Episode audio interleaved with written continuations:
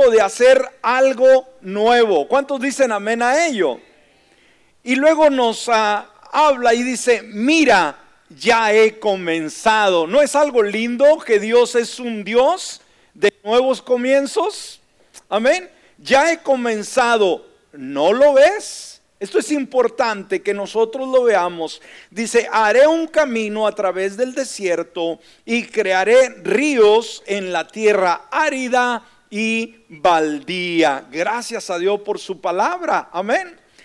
¿Sabe? El cambio, mis hermanos, es algo que todos necesitamos. y Necesitamos el cambio. El cambio es bueno a nuestra vida y esto viene a ser algo, el cambio es algo continuo en nosotros. Estamos cambiando día con día. Ahora, con ese flujo constante de cambio, la vida exige ajustes, ¿sí? Horarios, a planes. Básicamente el cambio es la nueva norma y el cambio hacia un nuevo yo espiritual obviamente es esencial. Pero la vida espiritual de las personas exige más que pequeños cambios en el calendario, mucho más que pequeños cambios. Sus vidas necesitan una transformación. Y el cambio real es un proceso, recuerde, no un destino. Una vez más, el cambio real, que es, hermano, no es un destino, es un proceso. Una vez más, el cambio real no es un destino, es un proceso. El cambio es simplemente decir, ¿cómo cambio? ¿Cómo puedo llegar a ser el nuevo yo? Simplemente el cambio es dejarse llevar y aferrarse a Dios. ¿Cómo surge el cambio, hermanos? Dejarse llevar no por la corriente del mundo, sino abandonarse en las manos de Dios y aferrarse a Él con todo el corazón. Entonces, ¿por qué un nuevo yo espiritual? Porque tu vida espiritual, escúchame, es la base de toda tu vida. Una vez más, tu vida espiritual, ¿qué cosa es? Es la base de toda tu vida espiritual. Amén. O tu vida mejor, toda tu vida. No hay nada que sustente, que sostenga la vida nuestra, sino es el Espíritu de Dios en nosotros que nos hace a vivir esa nueva vida. Ahora, vamos a ver rápidamente un enlistado corto de qué necesito yo para poder ser parte de ese nuevo yo, ¿verdad? Un nuevo yo espiritual requiere, si está apuntando, en primer lugar, ser eh, disciplinado, o sea, de disciplina. ¿Qué es lo que requiere? Un nuevo uh, yo espiritual requiere de disciplina. ¿Cuál es el primer ingrediente que necesitamos hacia un nuevo yo espiritual? ¿Qué requiere?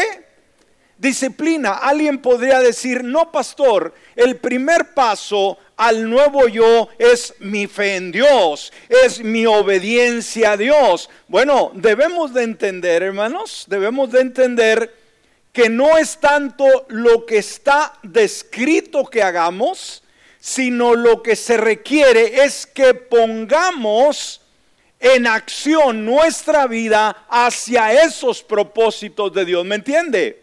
¿Sí? No que la fe no sea importante, obviamente la fe es importante, la obediencia es importante, ¿sabe?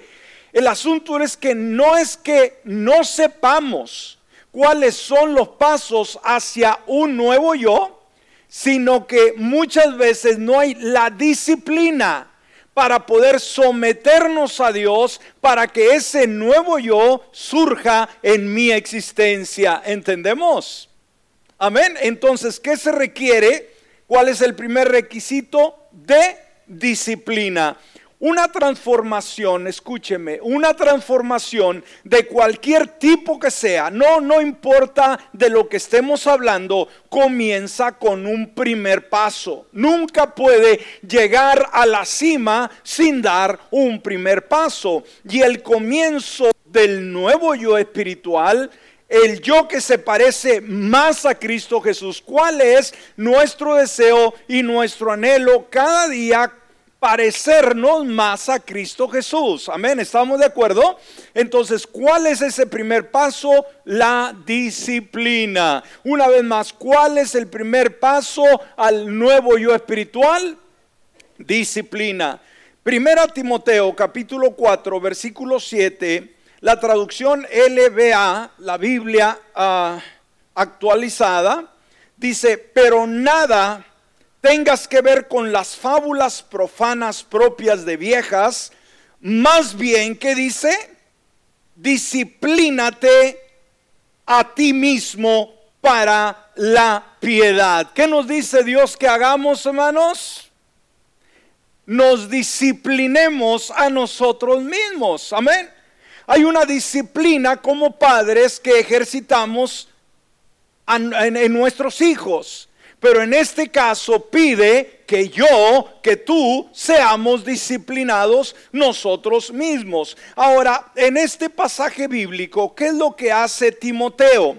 Bueno, eh, perdón, Pablo, ¿qué hace con Timoteo? Pablo, el gran apóstol, simplemente anima a Timoteo a cultivar el primer paso al camino hacia la madurez espiritual o hacia el nuevo yo espiritual. Amén. ¿Qué es lo que hace? Anima a Timoteo a cultivar ese primer paso. Y dijimos, ¿cuál es el primer paso que le habla eh, Pablo a Timoteo?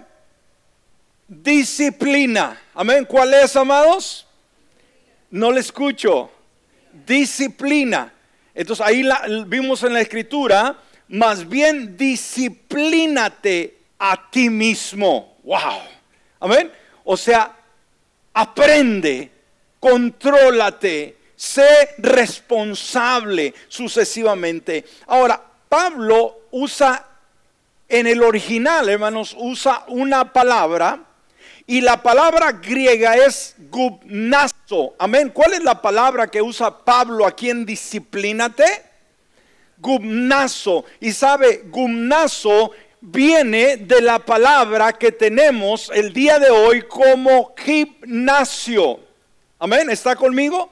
¿Alguien entiende el término gimnasio? ¿Nadie? ¿Alguien entiende qué es el, el gimnasio? ¿Cuántos van al gimnasio? dejen ver sus manos. Tres. ¿Y el resto? Entonces no saben lo que es el gimnasio. Entonces, ¿qué requiere el gimnasio, amados? En primer lugar, a lo mejor usted, ya que estamos en año nuevo, usted decidió decir, voy a buscar un cambio de look, una mejor salud para este nuevo año. Ya se registró. Bueno, es el primer paso, registrarse. Pero después que se registró, ¿qué es lo que requiere de suma importancia hacer? Disciplina de qué? De ponerse una rutina de ir diariamente o eh, dos, tres veces por semana, pero va a ser disciplina. Hay personas que tienen su membresía pagada hace dos años y han, han ido dos veces al año. Amén. Aquí no, pero en otros lados he oído que así pasa. Amén. Entonces, ¿qué se requiere, hermano, para el gimnasio?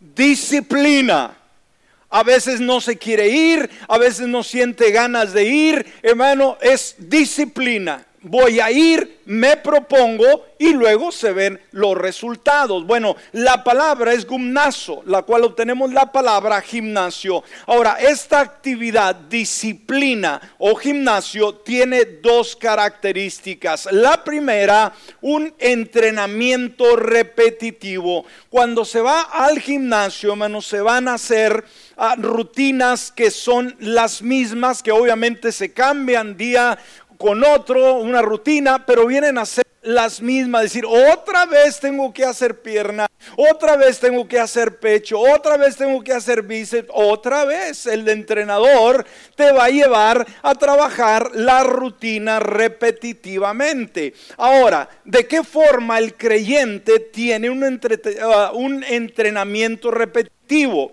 Bueno, podemos ver en la toma de decisiones correctas una y otra vez. Amén. Vamos a ejercitarnos día con día en las decisiones que hacemos tomando las decisiones correctas una y otra vez. Decir, ah, viene una oferta de esto, no es lo correcto. Tengo que aprender a ser disciplinado, en ser honesto, en ser cabal, en ser justo. Y, el otro día eh, hay una forma de, de salirme un rato. No, tengo que ser disciplinado. En segundo lugar, resistiendo la tentación repetidamente.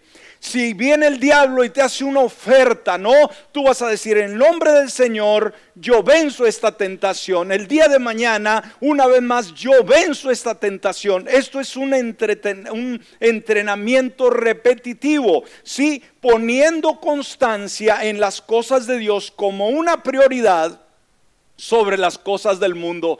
Decir, para mí en primer lugar está Dios, en segundo lugar está el mundo. Esto lo haces continuamente cuando empiezas a vivir este tipo de repetición continua en bien hacer tu vida refleja una, eh, una cercanía con Dios y parecerte más a Cristo Jesús. Entonces, en primer lugar, dijimos, eh, la primera característica es un entrenamiento repetitivo de hacer el bien. Hoy hago el bien, mañana hago el bien, pasado mañana hago el bien, al final de año me voy a dar cuenta que hice lo que era correcto. En segunda, la segunda característica es, escúcheme, cultivar un sentido de responsabilidad. Amén. ¿Cuál es el segundo?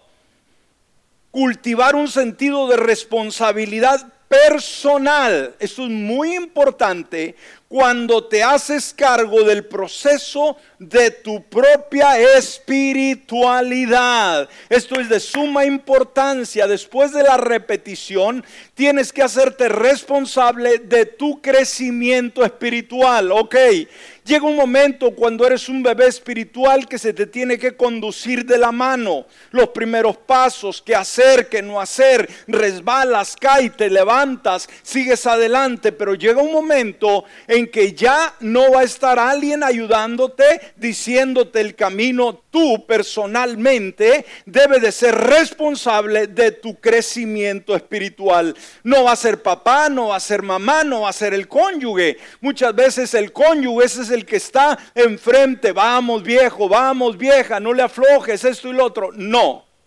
En este aspecto debemos de entender que somos responsables nosotros mismos de esta espiritualidad esta ya no es la meta una vez más de tus padres ni de tu pastor, eh, eh, sino que ahora tú asumes la responsabilidad de crecer en Cristo Jesús. Tú te preocupas por tu crecimiento espiritual. ¿Cuántos entendemos eso? Entonces aquí podemos ver esta primera herramienta que necesitamos hacia el nuevo yo. Dijimos, ¿cuál es? La disciplina personal. Amén. Es entrenarnos a nosotros mismos y pensar en aquellas cosas a las que tu carne resiste. Hay que resistirlas con el fin de obtener los favores de Dios. Amén. ¿Estamos? Entonces, ¿cuál es el primer paso hacia el nuevo yo espiritual? Ser disciplinado. ¿Cuántos vamos a esforzarnos en este nuevo yo espiritual a ser más disciplinados en este nuevo año? Amén. En segundo lugar, un segundo paso hacia ese nuevo yo personal es tome más en serio la palabra de Dios. ¿Cuál es el segundo paso hacia ese nuevo yo personal? Tome más en serio la palabra de Dios. Creo que todos tenemos una Biblia o tenemos una aplicación en algún dispositivo electrónico, ¿verdad que sí? Todos tenemos acceso a la palabra del Señor. Ahora, ¿qué tan en serio la estamos tomando, hermanos? Hay gente que la conoce, hay gente que la sabe, pero no es tanto saber ni conocerla, sino aplicarla a nuestra vida. Y hoy usted y yo somos un reflejo de lo que creemos de la palabra, ni más ni menos. Amén.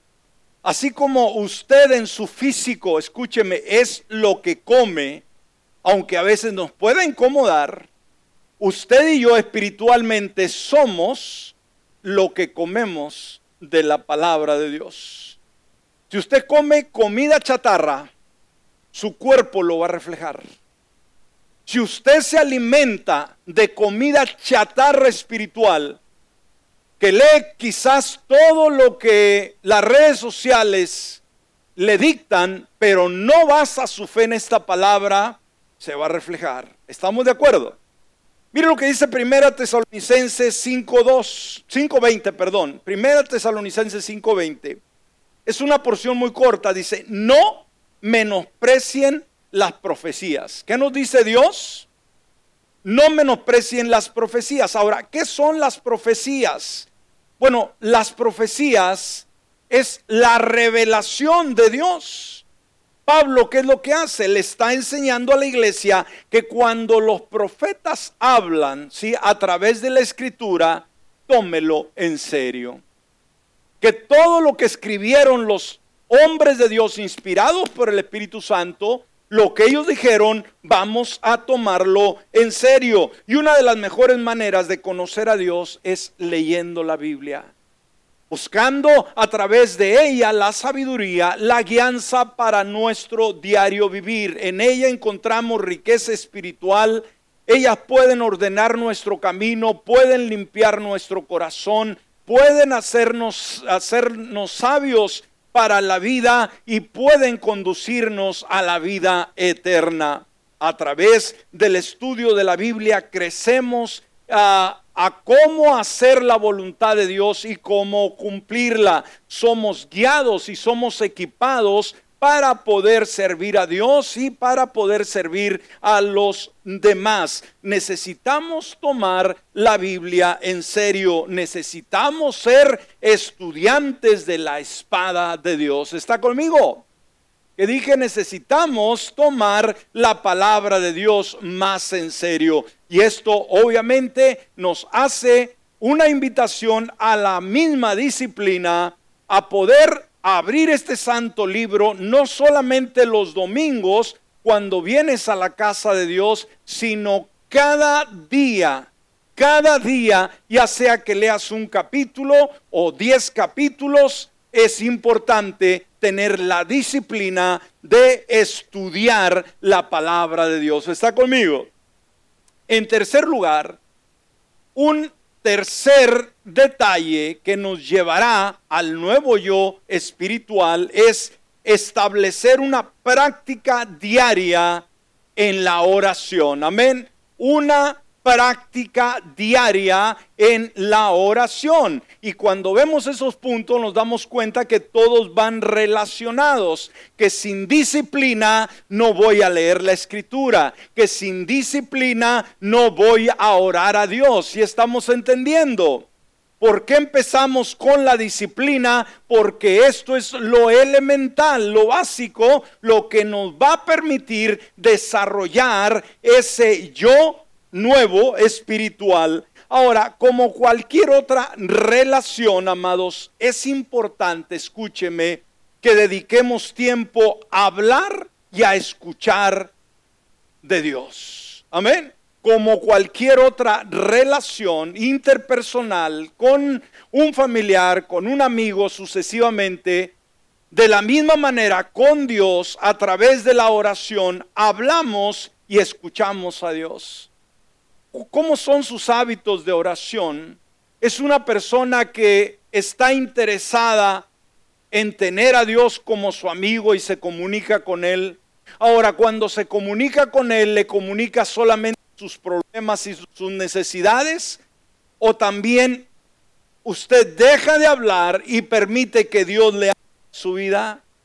Hay mucha gente el día de hoy que solamente habla con Dios. Dice, yo todos los días hablo con Dios. La pregunta es, ¿le estás dejando oportunidad que Dios te hable?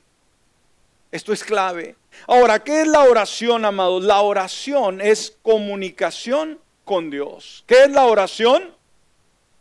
Comunicación con Dios. Y sabe, lo más interesante de esto es que esa comunicación, ¿verdad? Que tenemos es una comunicación que a Dios le agrada. No es una comunicación que a Dios le, le enfada o le, le, le duele la cabeza cuando nosotros hablamos con Él. Bueno, tenga cuidado lo que le dice. Si son necedades, le va a doler la cabeza a Dios.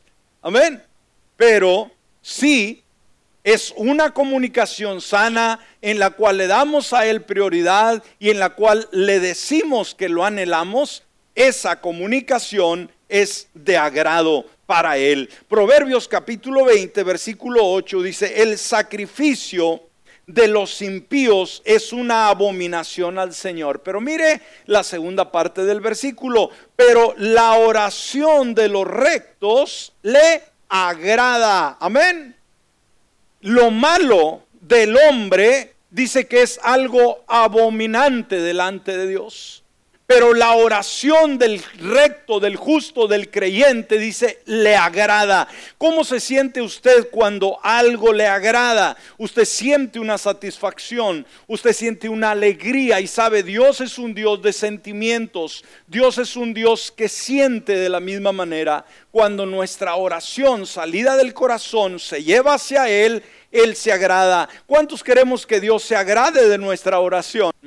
Porque cuando Él está feliz, yo voy a estar feliz. Cuando Él está contento, tú vas a estar contento. Cuando tú tocas el corazón de Dios y lo mueves a la alegría, eh, está disponible tu corazón en ese momento para recibir de todo lo que le pidas. Entonces debemos de saber ah, que Dios ama a sus hijos, escúcheme, y desea saber sobre ellos y cómo se encuentran ellos. ¿Me escuchó una vez más, amados? Que dije, Dios ama a sus hijos. ¿Cuántos hijos de Dios sabemos aquí en esta hora? Y porque Dios nos ama, ¿qué desea Él? Él quiere saber cómo estamos.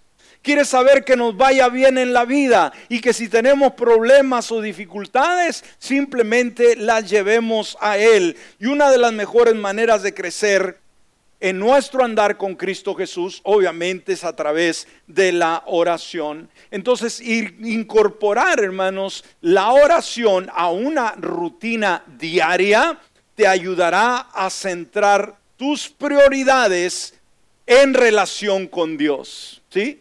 Una rutina de oración cada domingo, dijimos, o cada vez que ayunamos, no, diaria. Una vez más recalco, hermanos, el punto número uno. La disciplina va a ser importante. ¿Cuánto nos damos cuenta que en nuestra vida de oración la disciplina debe ser muy importante? Cuando hacemos un hábito, ¿sí? de orar a cierta hora, decir, tengo que esforzarme, tengo que hacerlo, hay muchas cosas que hacer, tengo esto, tengo aquello, pero la disciplina, decir, llueve o truene, aquí estoy, Señor, amén. Entonces, seguir este guía de oración te permitirá poner tu fe en Dios y ver los resultados de tener una relación sólida con Él. Así que en tercer lugar dijimos, una de las maneras de poder tener ese nuevo yo espiritual es establecer esa práctica de una oración diaria con Dios. Esto es fundamental. Y vayamos a el punto número cuatro, sí, hacia un nuevo yo espiritual involúcrate más en la iglesia local. ¿Cuál es el punto número cuatro que nos llevará eh, a la cima, que nos llevará eh, a hacer todo lo que Dios quiere que sea eh, para nosotros y desarrollar ese nuevo yo espiritual? Involúcrate más en la iglesia local. Sabe, asistir regularmente a una iglesia que cree en la Biblia, escúcheme, es crucial para profundizar nuestra relación con Dios. ¿Me escuchó? Una vez más, amados, asistir regularmente, o sea, a todos los servicios, todos los domingos, todos los miércoles, todos los días que tengamos reunión, a una iglesia que cree la Biblia. Aquí creemos en la palabra de Dios. Amén, hermanos. Aquí practicamos la palabra de Dios. Esto viene a ser crucial para profundizar nuestra relación con Dios. Ahora decimos la pregunta, ¿cuántos queremos profundizar nuestra relación con Dios? Que no sea superficial, que no sea pasajera, que no sea temporal, que sea sólida. ¿Cuántos queremos una relación sólida con Dios? Amén. Ahora, ¿Es la iglesia importante? Alguien podría decir, no, hombre, en mi casa yo puedo ver todos los temas que quiera, conecto a YouTube, conecto los canales cristianos y ahí me edifico. Bueno, debemos de entender, hermanos, que es muy diferente lo que es la iglesia local, la iglesia que puedes palpar, la iglesia que puedes sentir, a, una, eh, a un mensaje que ves o escuchas a distancia. Veamos algo importante, hermanos. ¿Será que la iglesia tiene valor el día de hoy? ¿Es importante? Claro que sí. Fue lo suficiente importante para qué? Para que Jesús muriera en la cruz por ella. Escúchame bien, ¿sí? Y la comprara con su propia sangre. ¿Qué es la iglesia, hermanos? Es valiosa porque costó el precio, ¿sí? De la vida del único Hijo de Dios para morir por ella y comprarla con su propia sangre. Hechos capítulo 20, versículo 28, dice, tengan cuidado por ustedes mismos y por todo el rebaño sobre el cual el Espíritu Santo les ha puesto como obispos para pastorear la iglesia del Señor. Fíjese, ¿qué hacemos los pastores, hermano? Pastoreamos la iglesia, no nuestra, la iglesia del Señor. Y agrega, la cual adquirió para sí mediante qué? Su propia sangre. Si alguien menosprecia la iglesia local, está menospreciando la sangre de Cristo Jesús. No lo escuché. Amén. Si usted menosprecia la iglesia local, usted está menospreciando la sangre de Jesús. La iglesia viene a ser, escúcheme, la familia de Dios. ¿Qué viene a ser la iglesia? La familia de Dios. Gálatas 6:10 dice, así que según tengamos oportunidad, hagamos bien a todos. Somos llamados a ser buenos, benéficos, a bendecir a los demás, dice, y mayormente a quienes, a los de la familia de la fe. ¿Quiénes son los de la familia de la fe? Los de la iglesia del Señor. Ahora, asistir a una iglesia y pertenecer no es lo mismo. ¿Me está escuchando? Asistir a la iglesia y pertenecer no es lo mismo. Asistir significa llegar, ocupar un asiento, escuchar, participar, recibir y retirarse. ¿Me escuchó? Una vez más. Asistir significa llegar, ocupar un asiento, escuchar, participar, recibir y retirarse. Pero pertenecer a una iglesia es mucho más que asistir, porque implica, escúcheme, una identificación. Amén. ¿Qué involucra, hermanos, asistir? identificarte, ¿verdad? Y no solamente identificarte con ella, sino un compromiso con la visión de los líderes que han recibido de parte de Dios. Y sabe, el Señor desea que pertenezcas a una congregación no virtual, a una congregación física de carne y hueso. Amén, ¿estamos? Es decir, que sean unos con ah, que seas uno con tus hermanos, que establezcas vínculos de identidad y amor y que reconozcas el liderazgo que él ha definido. Todo es cuestión de que, amados, de saber pertenecer a un lugar. Saber pertenecer a un lugar y escuchar la voz del Señor a través de la autoridad que ha puesto para guiarnos. Ahora, los sermones semanales, fíjese, cuando nos reunimos, suelen presentar temas relevantes para nuestra vida y ayudarnos a conectarnos con la vida, ¿sí? Involucrarse en la iglesia te rodea de otras personas que tienen una fe semejante a la tuya, una fe fuerte también, una fe que va a producir en, ti un ánimo, ¿sí? Ah, puedes establecer relaciones con otros miembros de la congregación que te permitan socializar y discutir tu fe ser voluntario dentro de la iglesia o unirse a un grupo pequeño de la iglesia te brinda más oportunidades para profundizar tu relación con Dios. Amén. Entonces un cuarto punto que nos puede llevar a un yo, un nuevo yo espiritual, es definitivamente, hermanos, a involucrarte más en la iglesia local. En esta hora te he dado cuatro muy sencillos, muy importantes, que te pueden llevar a un nuevo yo espiritual más sólido, más eficaz, con una nueva identidad en Dios. Ponte de pie en esta hora. Rápidamente vamos a repasar los puntos que vimos. El nuevo yo espiritual requiere de, ¿se acuerda cuál fue el primer punto? Disciplina espiritual. Esto que sea primordial. ¿Por qué lo pusimos como punto número uno, hermanos? ¿Por qué no la fe? ¿Por qué no el temor? ¿Por qué no, más la, no mejor la obediencia? Porque la disciplina es lo que va a hacer el gran cambio. Si no hay disciplina, ninguno de estos otros puntos tiene sentido. Amén. Entonces, en este año, ¿qué vamos a decidir hacia ese nuevo yo espiritual? ser disciplinados. En segundo lugar, hablamos, tome más en serio la palabra de Dios.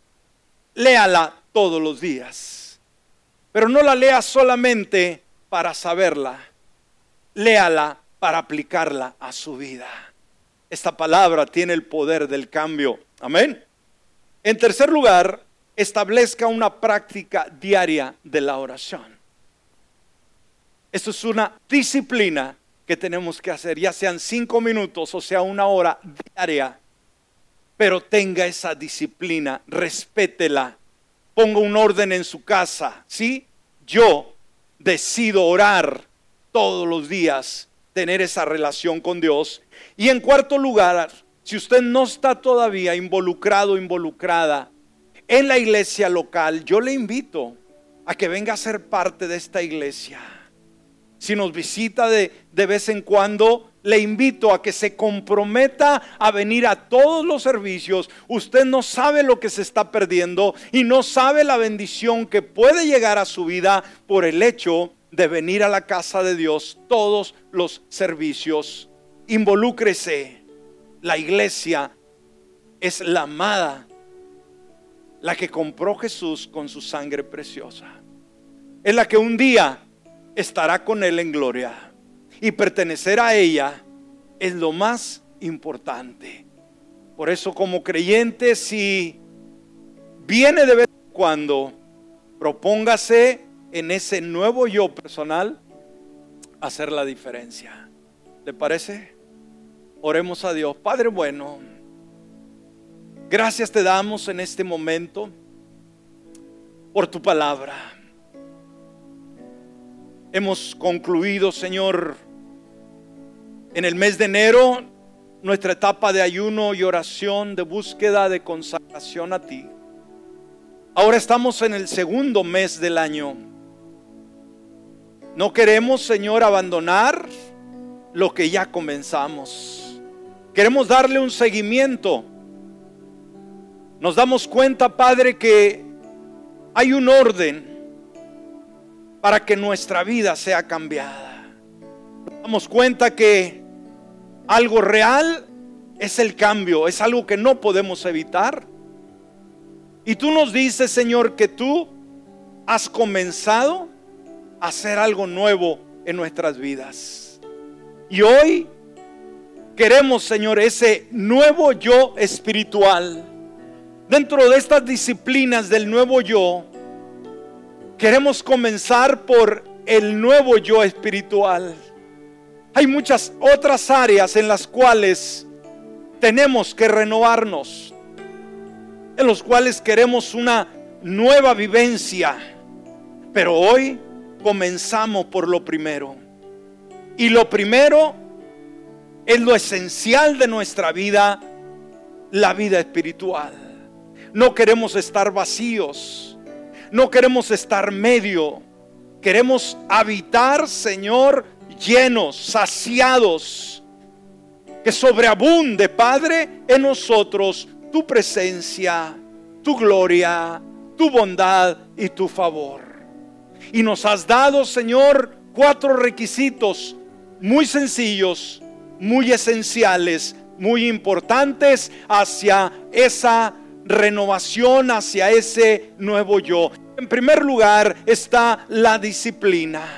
¿Por qué la disciplina, Dios? Porque todo lo que conocemos, todo lo que sabemos, no tiene ningún sentido si no aplicamos la disciplina diaria hacia ese nuevo comienzo.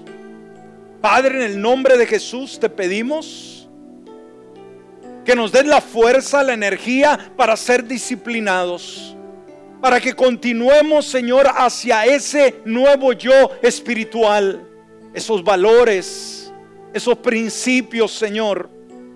Esa formación, esa frescura, esa unción, esa gloria que traes a nuestra vida Entender que lo vamos a lograr sola y exclusivamente a través de la disciplina. Enséñanos a ser disciplinados. Enséñanos a romper contra toda ah, eh, indisciplina, Dios, malos hábitos, malas costumbres que tenemos aún como creyentes y que sufrimos consecuencias a causa de la indisciplina. Ayúdanos a tener un mejor control de nuestro tiempo. Un mejor control, Señor, sobre las prioridades que deben gobernar nuestra persona. A no ser olvidados, a no ser descuidados, a ser disciplinados con lo espiritual que me va a conducir, Señor, hacia ese crecimiento, hacia esa formación. Ayúdanos, Señor, a través de la disciplina a tomar más en serio tu palabra. El hecho de que la conozcamos no va a producir ningún cambio si no la aplicamos a nuestra vida. El hecho de que nos sepamos, Señor, la Biblia desde Génesis, Apocalipsis, no va a producir absolutamente nada en nosotros si no permitimos que ella nos cambie, que ella nos hable, que ella nos redarguya, que nos haga ver cuando estamos mal y que nos anime a buscar lo que es correcto, a, buscar lo que es honesto. Ayúdanos, Señor, eh, hacia eh, ese nuevo yo espiritual a ser personas que no solamente leemos tu palabra, sino que la estudiamos, que la analizamos, que queremos, le pedimos al Espíritu Santo que nos la revele, no para ser unos teólogos, no para ser un sábelo todo, sino para poder enriquecer más nuestra vida y poder no solamente disfrutar de lo bueno tuyo, sino poder bendecir a otros también de esa experiencia. De la misma manera, Señor, ayúdanos en esta siguiente disciplina a establecer una práctica diaria de la oración. Nos damos cuenta que oímos tanto de la oración, sabemos tanto de la oración, hemos oído tantos testimonios de la oración, pero cuán delicado o cuán difícil o cuán complicado muchas veces se nos es orar. El no tener una disciplina. El en la mañana, quizás en el ajetreo, en la rapidez, salir corriendo al trabajo, a la escuela. Ah, y lo único, quizás durante el día que dedicamos a la oración, es el tiempo quizás cuando damos gracias por los alimentos. Y queremos una vida fructífera. Queremos una vida bendecida cuando estamos invirtiendo muy poco en la oración.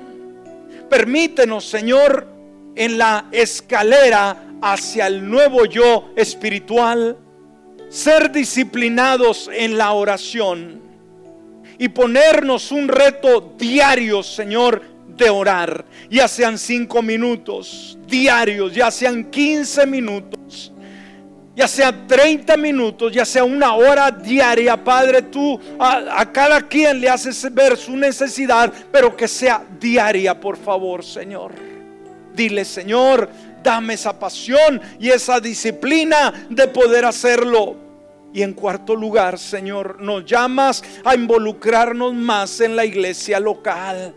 Padre, cuánta falta nos hace congregarnos. Cuánta gente, Señor, ah, después de la pandemia, después de todas estas cosas que han pasado y que seguirán pasando en el mundo, se han quedado en casa más cómodos, más tranquilos. Ya no desean reunirse con otros hermanos. Ya no requieren tener guías espirituales ellos, ellas son sus propios guías. Les habla eh, cualquier pastor, cualquier ministro a distancia a través de un programa pregrabado o en vivo. Ellos son los guías. Qué error tan más grande, Señor. Permítenos ver la realidad de nuestros días de que la iglesia es una iglesia que es no virtual, sino que es presencial. Una iglesia donde podemos ver a nuestros hermanos, donde podemos saludarlos, donde podemos abrazarlos, donde podemos orar juntos, donde podemos sí orar unos por otros, pero también también podemos pedirnos cuentas los unos a los otros. Hoy en día, Padre, no queremos rendir cuentas somos muy individualistas, no queremos rendir cuentas ante nadie, que nadie nos pregunte cómo estamos, qué hacemos, cómo está nuestra relación con Dios. Un gran error, el diablo ha metido en el corazón de mucha gente a no rendir cuenta. Y eso es una señal de una falsa cristiandad cuando no permitimos que alguien que ve nuestros errores nos llame la atención y nos ajuste y nos diga lo que tenemos que hacer. Señor, ayúdanos a que hacia ese nuevo yo espiritual podamos, Señor, involucrarnos más en nuestra iglesia local y no ser asistentes casuales, sino venir a todos los servicios ser parte de un grupo pequeño, ser un voluntario en la iglesia, ser una persona que desarrollo mis dones espirituales aquí, aquí en tu casa, en el nombre de Jesús. Y por ello te daremos toda la honra y toda la gloria. En el nombre de Jesús. Amén y amén. Aleluya.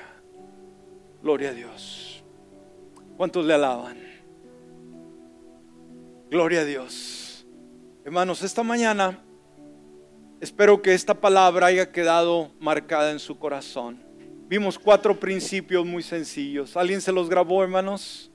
¿Cuál es el primer paso hacia el nuevo yo uh, espiritual? Disciplina. ¿Cuál es el segundo?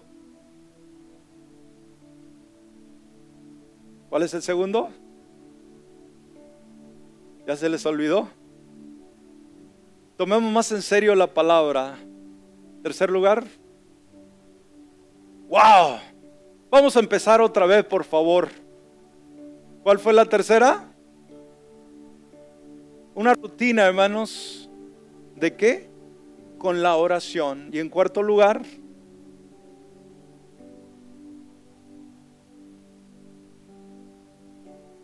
¿Cómo, Francisco? involucrarnos más en la iglesia local. Son cuatro, hermanos. Si no se los graban, no sé qué cabeza tienen o en qué estaban pensando.